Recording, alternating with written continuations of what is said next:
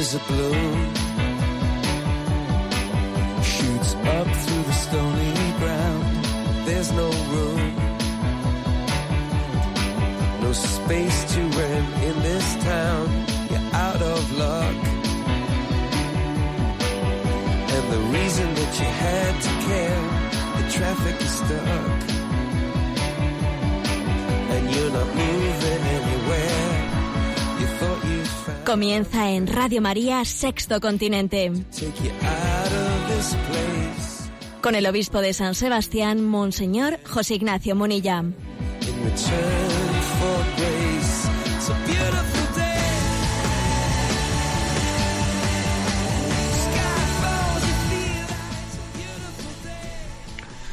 Un cordial saludo a todos los oyentes. Un día más, con la gracia del Señor, nos disponemos a realizar este programa llamado Sexto Continente que lunes y viernes realizamos, intentamos realizar en directo aquí en Radio María España, una hora antes en Canarias. Bien, eh, estamos en el mes de mayo y queremos que la presencia de María sea especialmente nuestro, nuestro punto de referencia en este mes de mayo, especialmente cuando estamos preparando esa peregrinación del Santo Padre a Fátima con María, peregrino en la esperanza y la paz. Es el lema con el que el mundo entero espera al Papa Francisco en Fátima el 13 de mayo. Nos uniremos a ese gran centenario del aniversario de la, de la aparición de María en Fátima.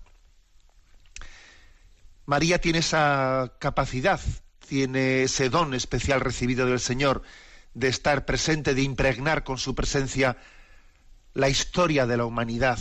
La historia de la humanidad ha estado en este último centenario, en este último siglo, ha estado especialmente acompañada por ella en un, en un siglo que ha sido convulso, violento, donde los haya en que las ideologías han intentado arrancar la fe del corazón de los sencillos. Sí, creo que esta es también en la vocación que tiene Radio María, esa misma vocación que María recibió de acompañar a los hijos. Ahí tienes a tus hijos, acompáñalos, no les dejes solos frente a ese embate, ese embate de, ese, de este espíritu del mundo, en el fondo Satanás, que intenta arrancarnos el don de la fe, la semilla de la fe de nuestros corazones.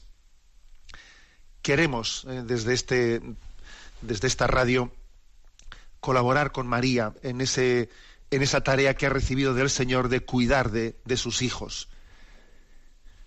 Tenemos también una, una característica en este programa de Radio María que se llama Sexto Continente, que es también una cierta interacción con vosotros a través de, las redes sociales, en Twitter con la cuenta arroba obispo Munilla, en Facebook y en Instagram con, el muro, con las cuentas con mi nombre personal de José Ignacio Munilla. Hay pensamientos que hacen pensar.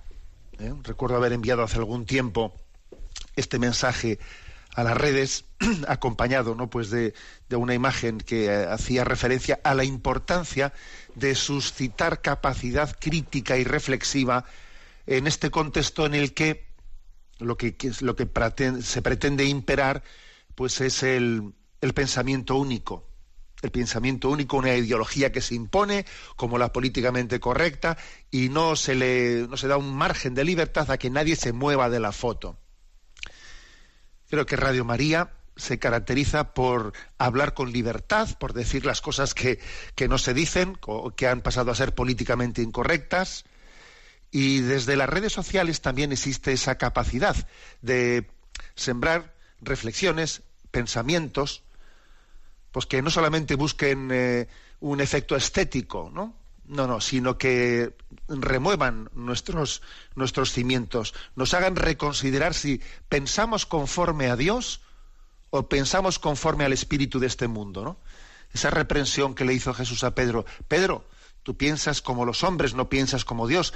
Tenemos que estar siempre en una actitud de purificación interior para ver si mi forma de pensar es conforme al Evangelio o se me ha ido impregnando, si me- se me ha ido infiltrando el pensamiento mundano. Por eso, pues valga por delante, ¿no? Eh, las reflexiones que hoy queremos hacer en este programa.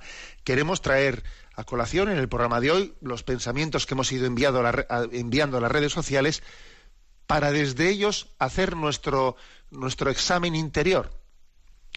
¿Pensamos conforme al Evangelio de Jesucristo? ¿O se nos ha ido pegando, se nos ha ido infiltrando, sin darnos cuenta, ¿no? el, pensamiento de este mundo? Es lo que deseamos hacer ¿eh? en, este programa especial que hoy dedicamos en, Radio María. Y bien, mm, dicho esta pequeña entradilla, he elegido una serie de, de mensajes enviados a las, a las redes sociales, ¿no? Pues en días anteriores y voy a irlos comentando, si, ¿eh? si es posible, pues de una manera, de una manera breve. Comencemos saludando, saludando a María de una manera especialmente hermosa. Ella, este es el himno que en el encuentro que se celebró recientemente de jóvenes en Fátima, en el entorno de mm, antes de comenzar la cuaresma, suele haber ahí un encuentro maravilloso de jóvenes en Fátima, en el puente de carnavales, y este fue el himno de este año en el encuentro. Ella.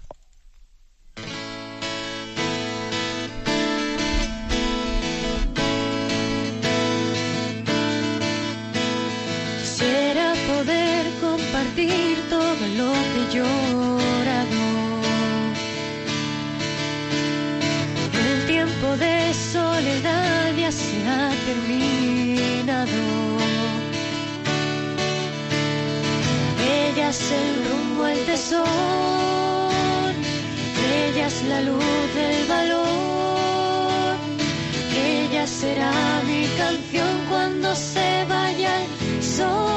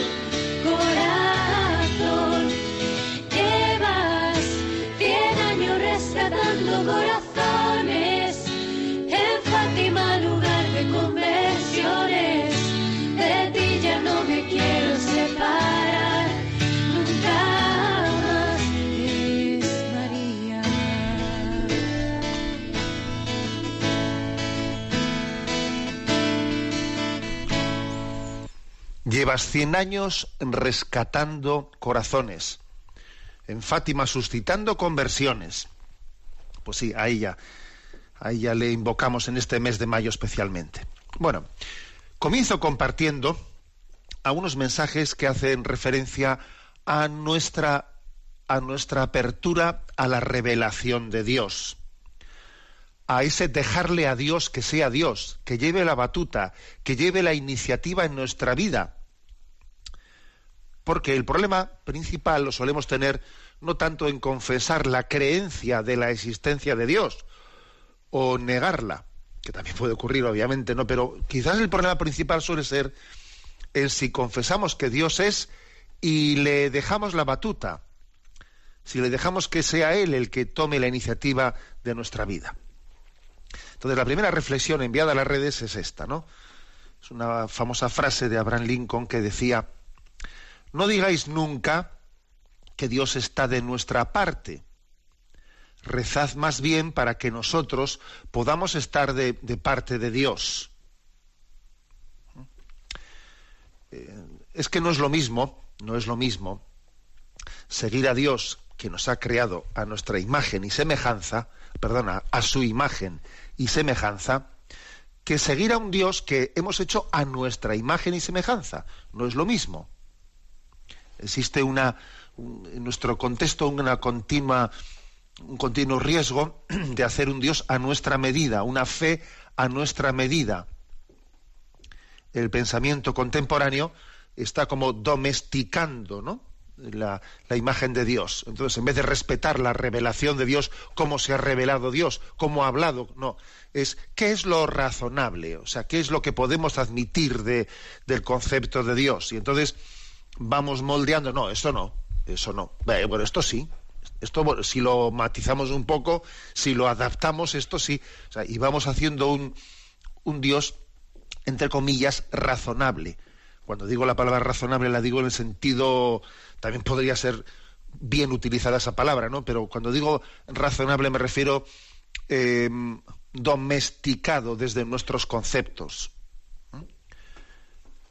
el que no le permitimos a Dios traspasar ¿no? lo que nosotros hemos, estimado como la lógica humana. La lógica humana. Por lo tanto, este es, esto es clave. ¿eh? Esta primera reflexión creo que nos tiene que ponernos ante Dios dejando que Él hable. Señor, habla, habla que tu siervo escucha. Yo no voy a ser el que te diga a ti cómo tienes que hacer las cosas. Yo voy a, voy a ponerme a la escucha para ver qué dice Dios, cómo se manifiesta, qué ha dicho, cómo nos ha manifestado su voluntad, ¿no? Y así uno escucha los mandamientos, por ejemplo, escucha los mandamientos de la ley de Dios y no pretende, pues, oh, escuchar, o sea, orillar lo que no le, no le interesa. Hay dos maneras de leer la Sagrada Escritura o de acercarse a la revelación. Hay dos maneras.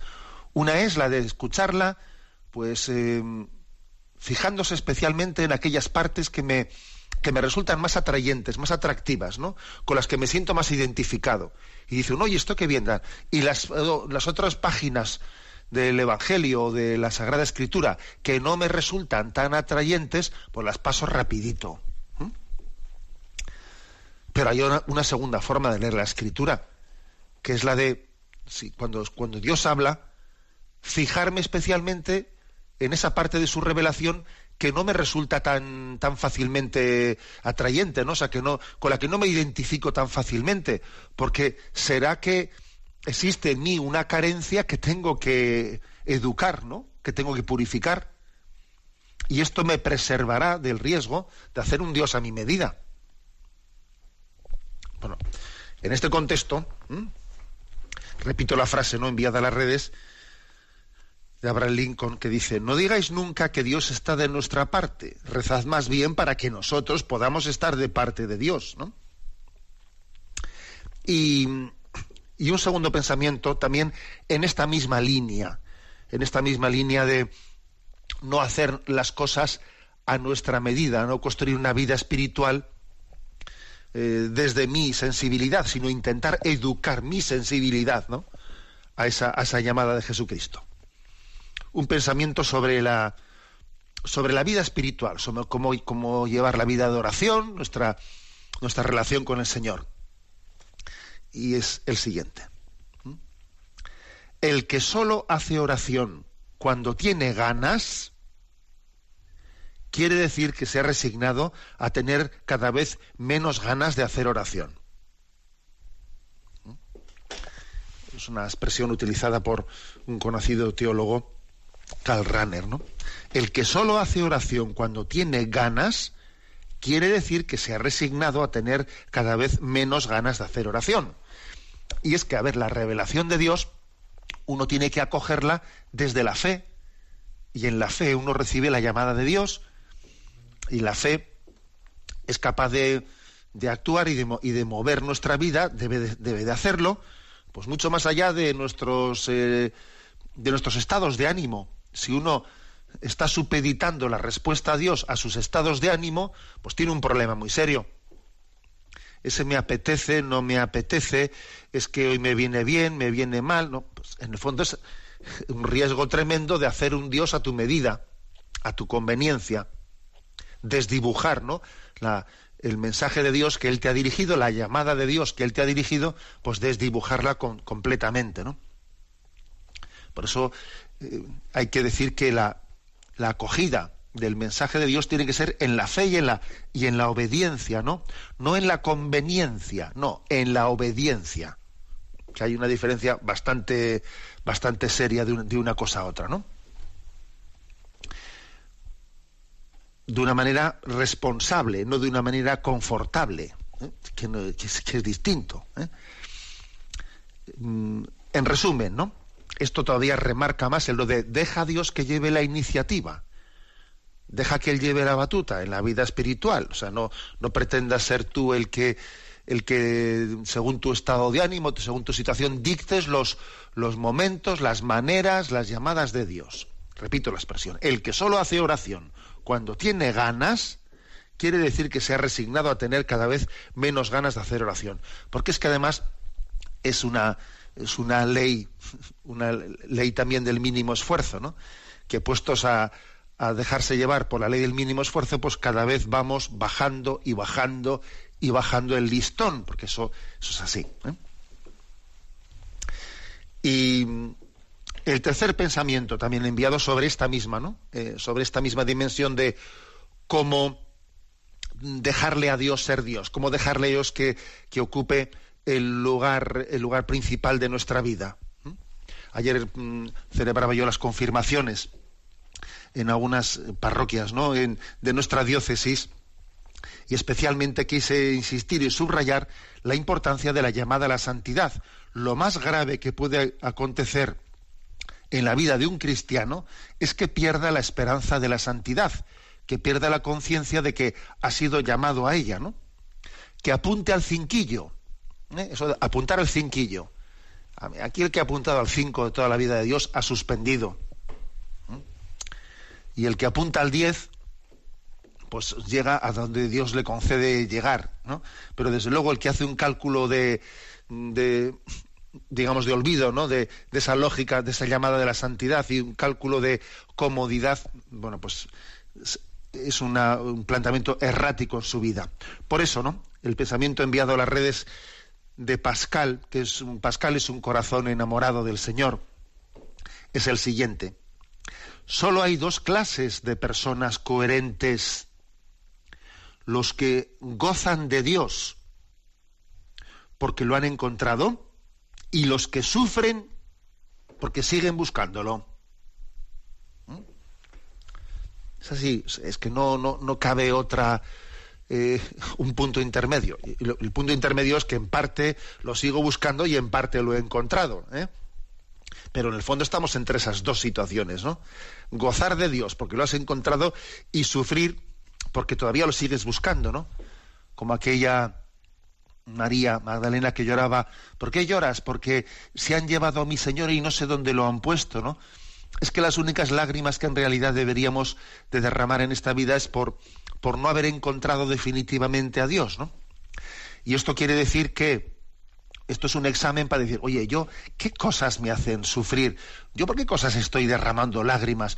¿Por qué cosas me estoy llevando unos berrinches y pasando malos momentos por cosas que yo qué sé, ¿no? Si me convienen o no me convienen, me he planteado una serie de objetivos que luego estoy sufriendo porque esos objetivos no soy capaz de alcanzarlos. Bueno, pero esos objetivos eran los de Dios en tu vida o eran los que tú te habías imaginado.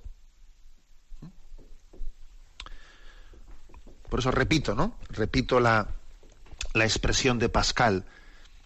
Solo hay dos clases de personas coherentes. Los que gozan de Dios porque le han encontrado y los que sufren no porque siguen, siguen buscándolo. E, entre esos dos estamos, entre esos dos debemos de estar. Que nuestro sufrimiento sea porque seguimos buscando y no hemos encontrado a Dios, y nuestro, y nuestro gozo sea porque, porque le hemos hallado y esa es la fuente de nuestra alegría. En esas estamos, todo lo demás es eh, relativo. Bueno, pues estos son los mensajes enviados a redes eh, que quieren ser como eh, críticos, quieren, eh, quieren poner en solfa eh, nuestra relación con Dios para ver si, si estamos priorizando, si le estamos dando la iniciativa a Él, ¿no? Si estamos dejando que Él reine, que Él reine en la relación que tiene con nosotros, o estamos creando una relación viciada, pues de hacer un Dios a nuestra medida. Sirvan esos pensamientos para, para adentrarnos en la, en la relación con Él. Seguimos en, en este mes de mayo. Bueno, aquí voy a, para dar un poco de envidia, voy a deciros que este viernes, y también así invito a los oyentes que sois cercanos a San Sebastián, este viernes, Dios mediante, tendremos la visita entre nosotros de Gonzalo Mazarrasa, un sacerdote que fue compañero mío de curso y es conocido en esta radio pues por, porque es cantautor por las, eh, por las canciones compuestas especialmente dirigidas a María y bueno, todas sus letras son especialmente evangélicas, ¿no? Gonzalo Mazarrasa nos visitará en San Sebastián y le hemos pedido que eh, pues que nos acompañe con una vigilia, un recital, una vigilia a Santa María de Fátima y lo haremos a las este viernes 12 de, de mayo, lo haremos a las ocho y media de la tarde en la catedral, pues, pues acompañando a María y acompañando a la Iglesia en ese momento mariano de, de la llegada del Papa a Fátima. A las ocho y media comenzará el recital de Gonzalo Mazarrasa y luego Dios mediante a las diez y media de la noche nos uniremos en directo al rezo del Santo Rosario en la Plaza de Fátima. Bueno, ya como queremos que todo sirva para todos, también de esta visita, de este recital de Gonzalo, seguro que extraeremos cosas y las compartiremos con vosotros en este programa también de Sexto Continente. Así eres tú, María, ¿eh? canción de Gonzalo Mazarrasa, lo escuchamos.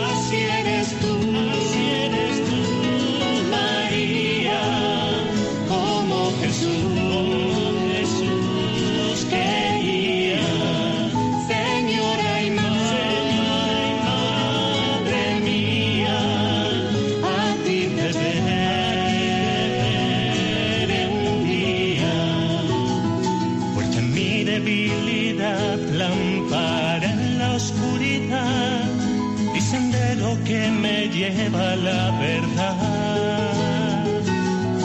Esperanza de mi andar, la razón de mi cantar, la causa de mi alegría y de mi paz. Así eres tú,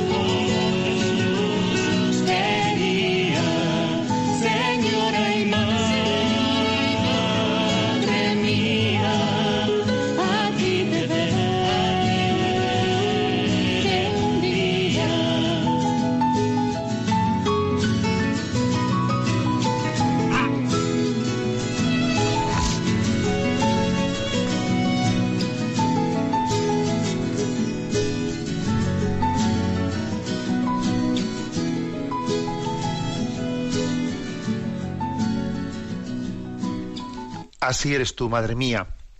Estamos en esta edición de Sexto Continente queriendo también eh, retomar distintos mensajes enviados a las redes sociales para que también veamos cómo, pues, eh, a través de ellas, a través de esas semillas, semillas del Evangelio, ¿no? enviadas a las redes, pues también podemos, debemos hacer también una ocasión del encuentro de Jesucristo con el hombre.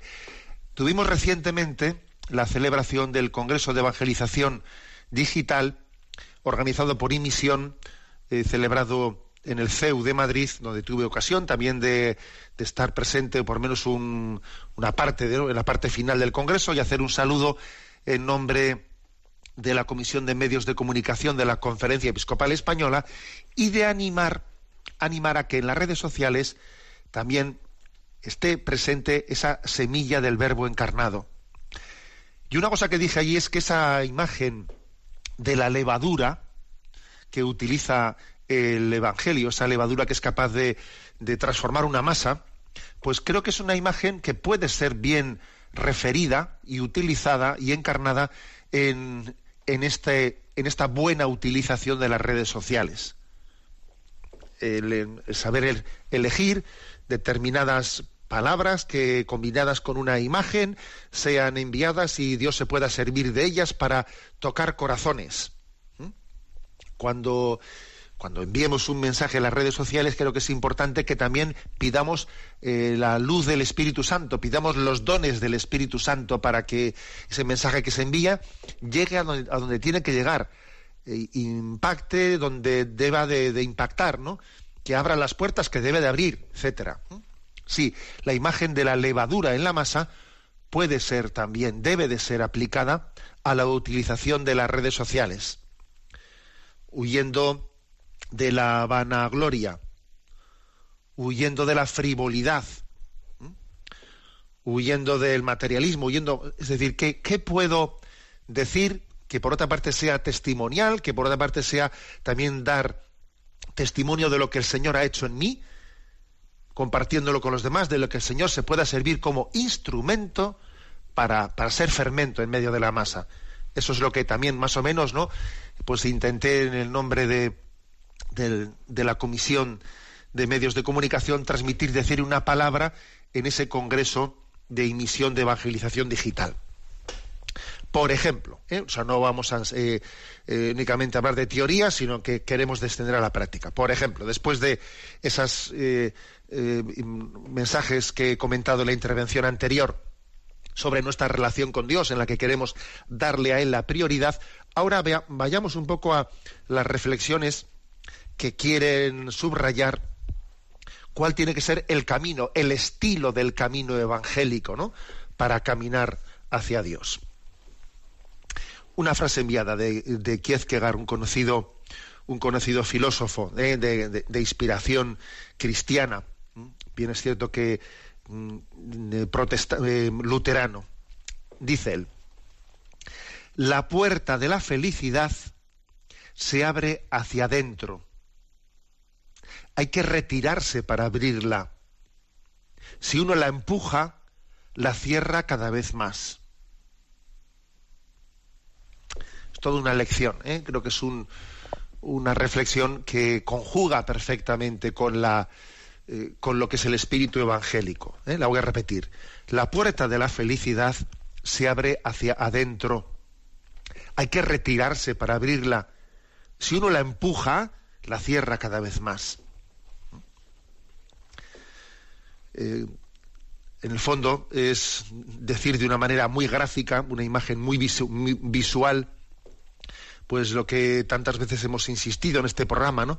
Que la felicidad no es un fin en sí misma, sino que es la consecuencia de haberse, de haberse entregado a un ideal verdadero.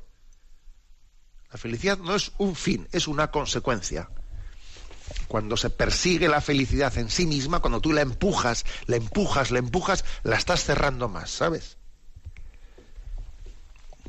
aquí hay una paradoja. Y es que para ser feliz hay que olvidarse un poco de pretender ser feliz. Tú olvídate de pretender ser feliz. Tú más bien céntrate en pretender ser, servir. Y entonces, ay, entonces de repente me encuentro siendo feliz. Pero como pretenda ser feliz en sí mismo y por sí mismo y como meta directa, estás cerrando la puerta en vez de abrirla. Tienes que retirarte tú para que la puerta se abra hacia tu lado, ¿no? Bueno, es el, es, es el espíritu evangélico, pero también llevado en reflexión, ¿no? A, a nuestros, a nuestros eh, interlocutores. En este mismo espíritu, ¿eh?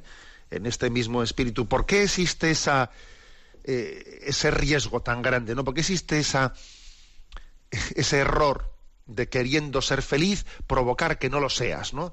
¿Por qué existe ese error de quiero tener la felicidad y sin darme cuenta yo mismo la estoy taponando, estoy empujando la puerta en vez de abrirla y así no, no hay quien sea feliz? ¿Por qué existe ese error? Pues por lo que dice esta otra reflexión, también enviada a las redes. El que teme sufrir, sufre de temor. Pues porque tenemos miedo a la cruz. Tenemos miedo a todo lo que sea el olvido de nosotros mismos, ¿no? No nos terminamos de dar cuenta de que en la cruz está la gloria. Entonces, el que teme sufrir, sufre de temor. Es que, claro, mm, abrir la puerta de esa otra manera, no empujándola, sino retirándote tú para que la puerta se abra y por lo tanto sirviendo y olvidándote de, de pretender ser tú, pues eso, ¿no? La novia, la novia de la boda y el niño del bautizo, olvidándote de ti mismo, tienes miedo, tienes miedo, entonces de, de que, claro, de que el servicio, pues genera sacrificio, y el sacrificio genera sufrimiento, tenemos miedo al sufrimiento, tenemos miedo a la cruz, y es un gran error. El que teme sufrir, sufre de temor. Muchas veces, ¿no? Pues eh, tenemos el, eh, la tentación de renunciar a amar para no sufrir.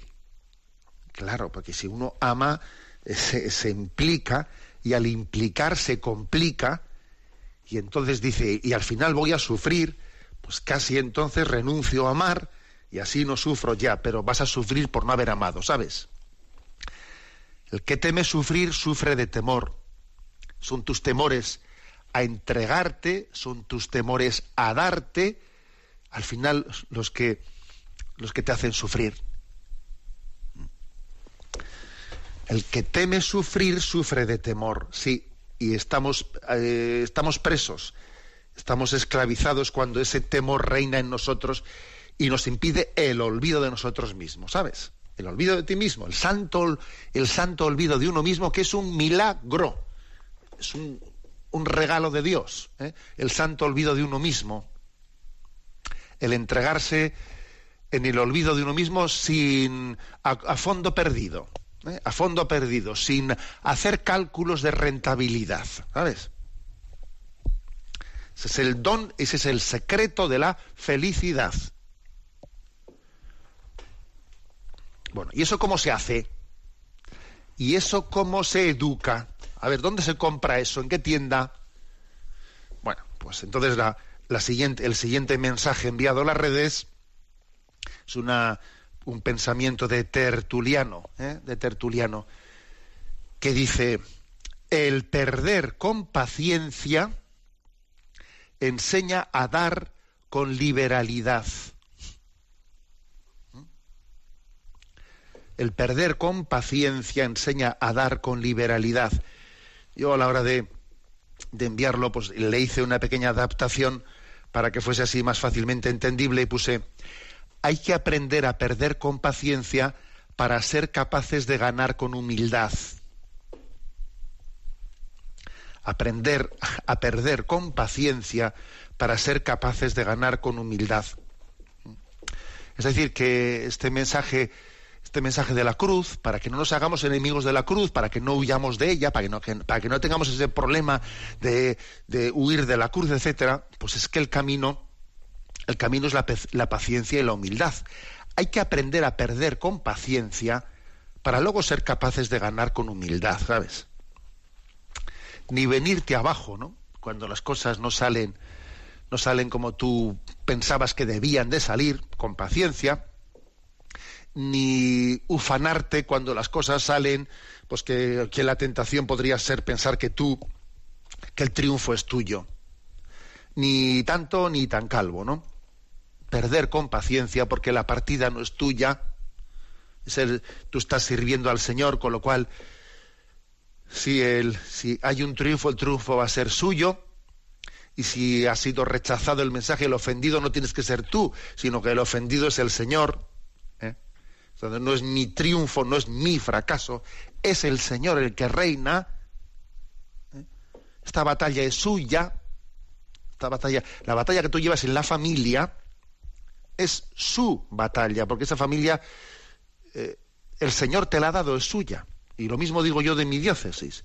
Y lo mismo dice un párroco de su parroquia. Y lo mismo dice alguien de su movimiento apostólico o de su cofradía. Que, que esto no es mío. A ver si nos entendemos. Que no es mío. Que yo soy perfectamente prescindible. Hay que aprender a perder con paciencia para ser capaces de ganar con humildad. ¿Mm? Esto en el fondo es lo que lo que va mm, educando, ¿eh? educando nuestros corazones, es dejarle que el Señor reine, que lleve, que lleve la batuta, que, que, lleve adelante él esa tarea de evangelización que, que, está conduciendo y que está llevando en todos, en todos nosotros. Ni más ni menos. Ya sé que estoy diciendo cosas que, que necesitaríamos, pues cada una de ellas, ¿no?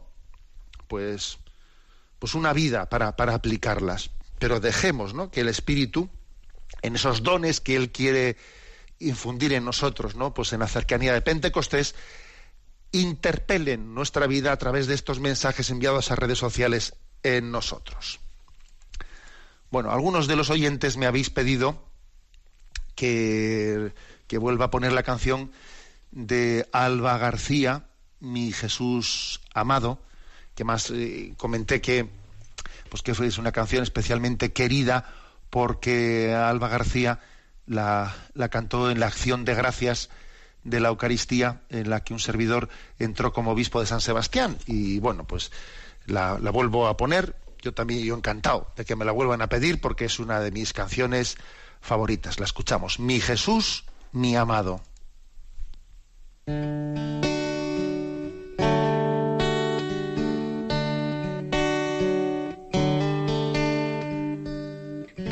rendirme a tus pies. Agradecido Señor, me perdonaste, cambiaste mi corazón. Tu vida diste por mí en una muerte tan cruel porque me amaste siendo yo un vil pecador. Quiero postrarme ante ti, Jesús, y en silencio. Reconocer que tu amor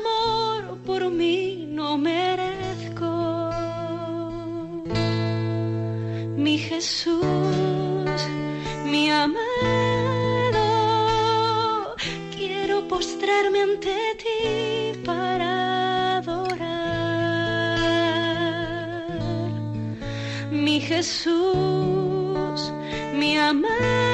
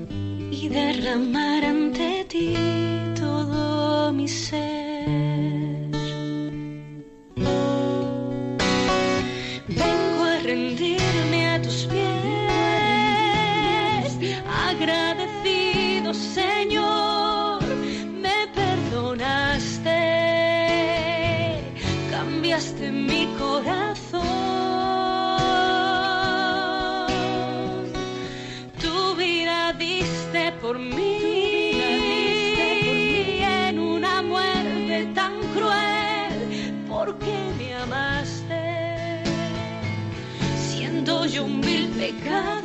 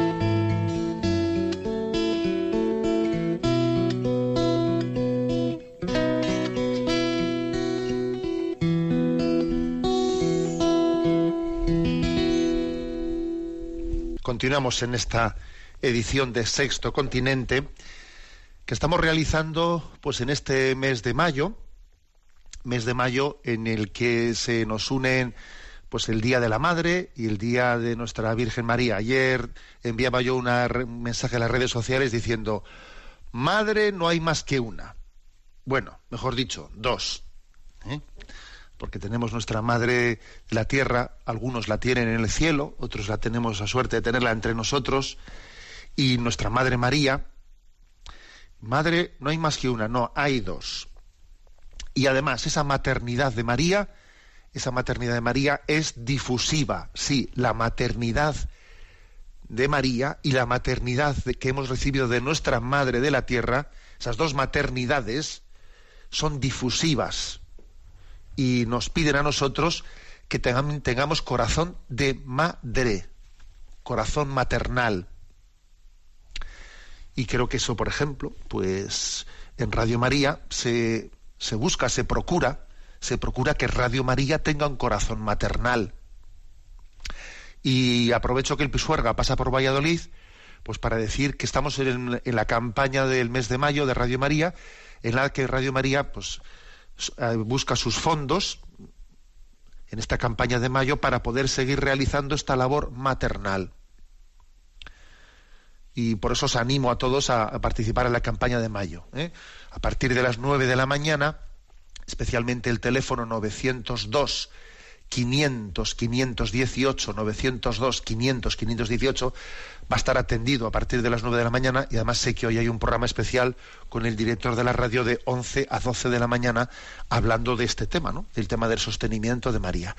Repito, la maternidad es difusiva. Es difusiva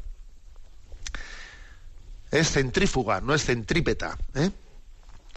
Bueno, pues en honor al Día de la Madre voy a, voy a leer este poema de la Madre Teresa de Calcuta, apropiado para él. Enseñarás a volar, pero no volarán tu vuelo. Enseñarás a soñar, pero no soñarán tu sueño.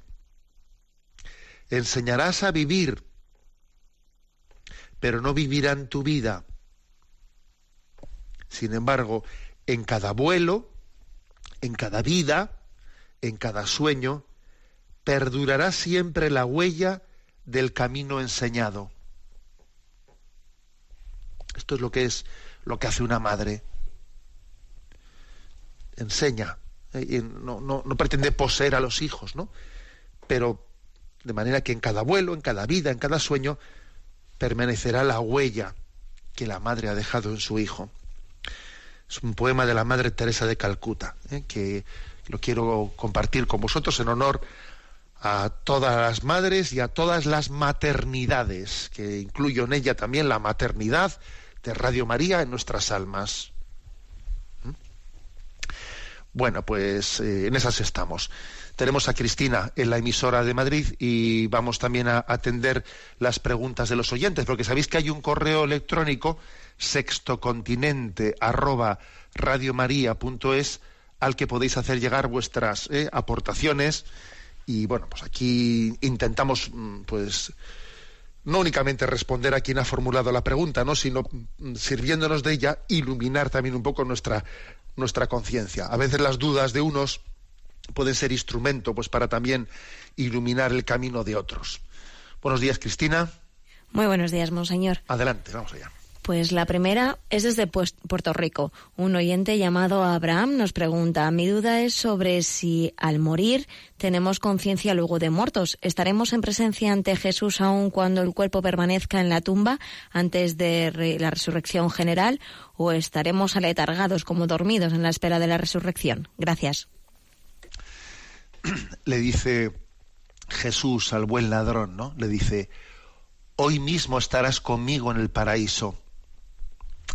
Esa frase de Jesús al buen ladrón es una frase que obviamente habla de, de un estar con Jesús y de un compartir la intimidad con Él, pues inmediatamente después de la muerte. Es verdad que nosotros, en nuestra fe en el más allá, la fe ¿eh? de la Iglesia Católica en el más allá, que la tenéis recogida en el Catecismo de la Iglesia Católica, ojalá nos acostumbremos a utilizar el Catecismo de la Iglesia Católica, eso es un pequeño paréntesis, lo que dice esa fe es que en el mo- el momento de nuestra muerte se produce una separación del alma y del cuerpo, el cuerpo es mortal, pero el alma es inmortal, y el alma comparece ante la presencia de Dios y en lo que se llama el juicio particular.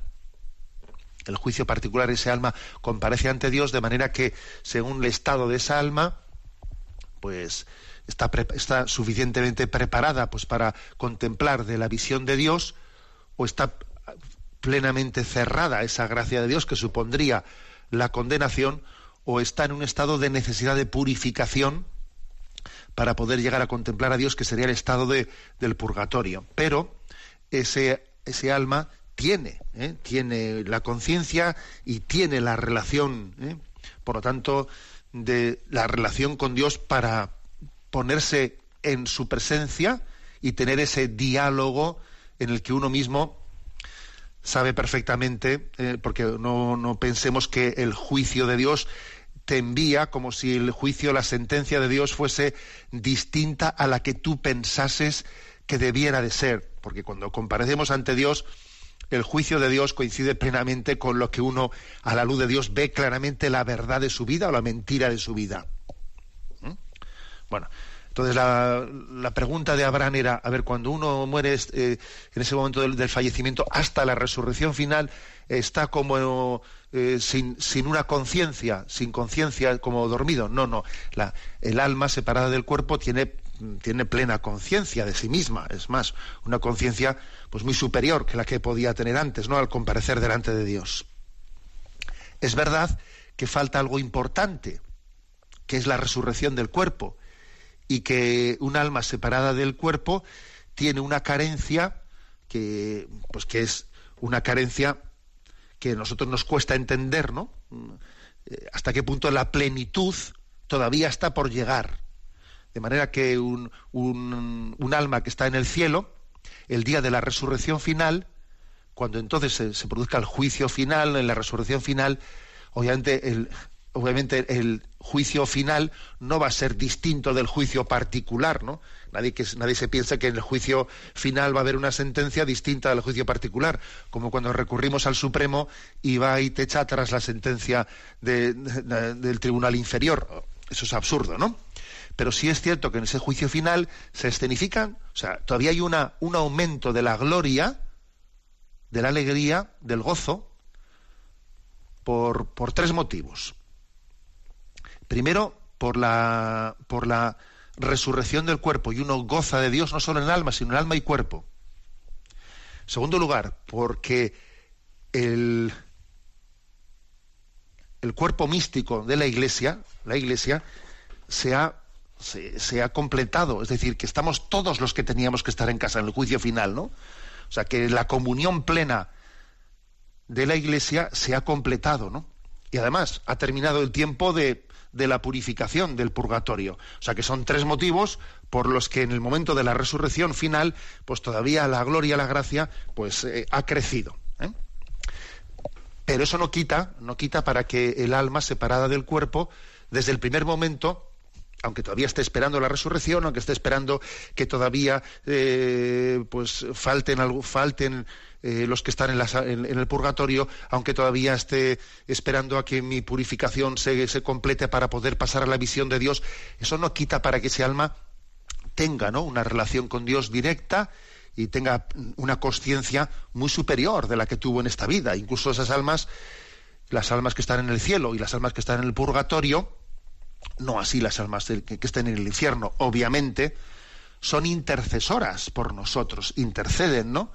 desde esa Jerusalén celestial o desde ese lugar de purificación. Bueno, espero haber hecho así como eh, una respuesta así breve a esa pregunta de Abraham, pero sí, sí tienen ¿eh? conciencia, plena conciencia. Hoy estarás conmigo en el paraíso, ¿eh? le dice Jesús a ese buen ladrón en el momento en que va a entregar su vida.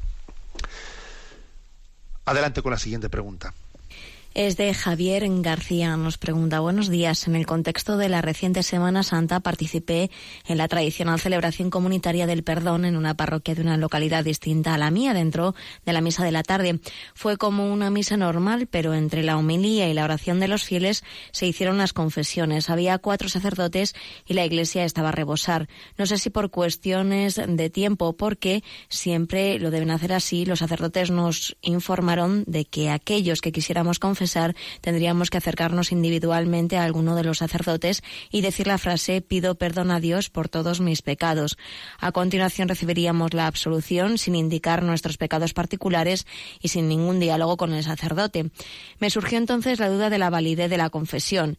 Si bien es cierto que no fue una absolución general, también es cierto que el sacerdote no pudo discernir sobre mi arrepentimiento personal ni sobre la gravedad de mis pecados. Ese día comulgué e intenté vivir la Semana Santa confiando en que estoy en gracia de Dios, pero no acabo de estar seguro de si esa confesión fue totalmente válida o requiere de una confesión individual a la mayor brevedad.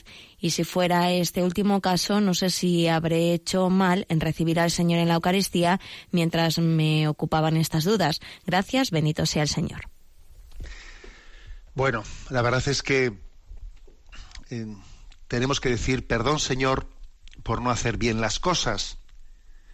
Y perdón, Señor, por no ser humildes en la administración de los sacramentos, de los cuales no somos dueños, no somos dueños. Eh, existe una, una también, digamos, disciplina sacramental de la cual nosotros, o sea, pretender que nosotros podamos, podamos, tener la libertad de hacer un sacramento a nuestra medida, pues la verdad es que es un error muy grave que implica una mala formación teológica y por desgracia eso, aunque se ha, se ha, ido purificando con el paso de los años, todavía existen pues muchas reminiscencias como la que cuenta el oyente. No, eso no es correcto, no es correcto hacer una celebración entre la humilía, después de la humilía, en, una Eucaristía, antes de la oración de los fieles, hecha de esa manera, en la que eh, pasan los fieles y cada uno dice soy pecador y no dice y no se acusa de sus pecados personales no es correcto, no está en la mente, en la mente ni en la disciplina sacramental de la Iglesia, no es correcto. ¿eh? Y la verdad es que creo que los seglares tenemos, tenéis que ejercer también vuestra vuestra libertad ¿eh? profética, pues para decirlo, decirlo ante el obispo y porque es que porque de lo contrario estamos deformando la fe católica. Y entonces decir en una celebración comunitaria, decir soy pecador y no acusarse de los pecados personales es no decir nada. Porque ya cada vez que celebramos la Eucaristía, ya decimos eso al principio. Yo confieso ante Dios Todopoderoso. Es que siempre hacemos una, una manifestación genérica de, de, petición de perdón por nuestros pecados al comienzo de la Eucaristía, pero eso no es el sacramento de la, de la penitencia. El sacramento de la penitencia habla de mis pecados particulares, manifestados al sacerdote como mediación ¿eh? del Cristo buen pastor y esa manifestación tiene además una razón de ser, ¿eh? porque eh, ha dicho una frase muy, bien dicha el, el oyente. es que, es que quien, quien va a absolver los pecados tiene que el ministerio de discernir si existe el arrepentimiento. Para ver si existe el arrepentimiento tiene que, tienes que manifestar el pecado y manifestar tu dolor de ese pecado. De lo contrario, eso de a quienes perdonéis los pecados quedan perdonados y a quienes se los retengáis les quedan retenidos, esa frase de Jesús eh, en el que encomienda a los apóstoles el discernimiento para administrar el sacramento de la confesión queda en nada, ¿eh? en nada. Bueno, yo, yo creo que mm, pues luego hacen una serie de preguntas, bueno, yo he hecho bien, he hecho mal, a ver, pues eh, mire, pues usted se confiesa y cuando pueda y le pide al sacerdote, pues también le, le explica el tipo de confesión que hizo y si tuve usted eh, los pecados graves de los que pueda usted tener conciencia, obviamente los confiesa, ¿no?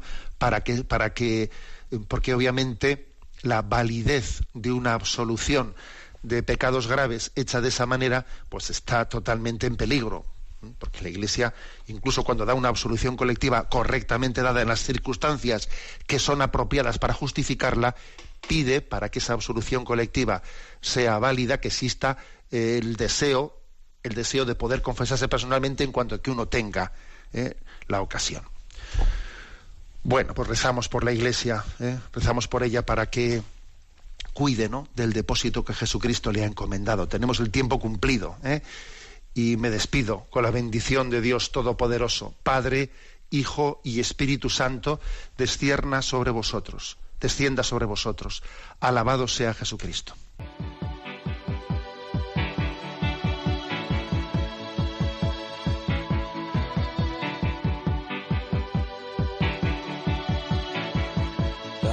is a bloom shoots up through the stony ground. There's no room, no space to rent in this town. You're out of luck, and the reason that you had to care, the traffic is stuck, and you're not moving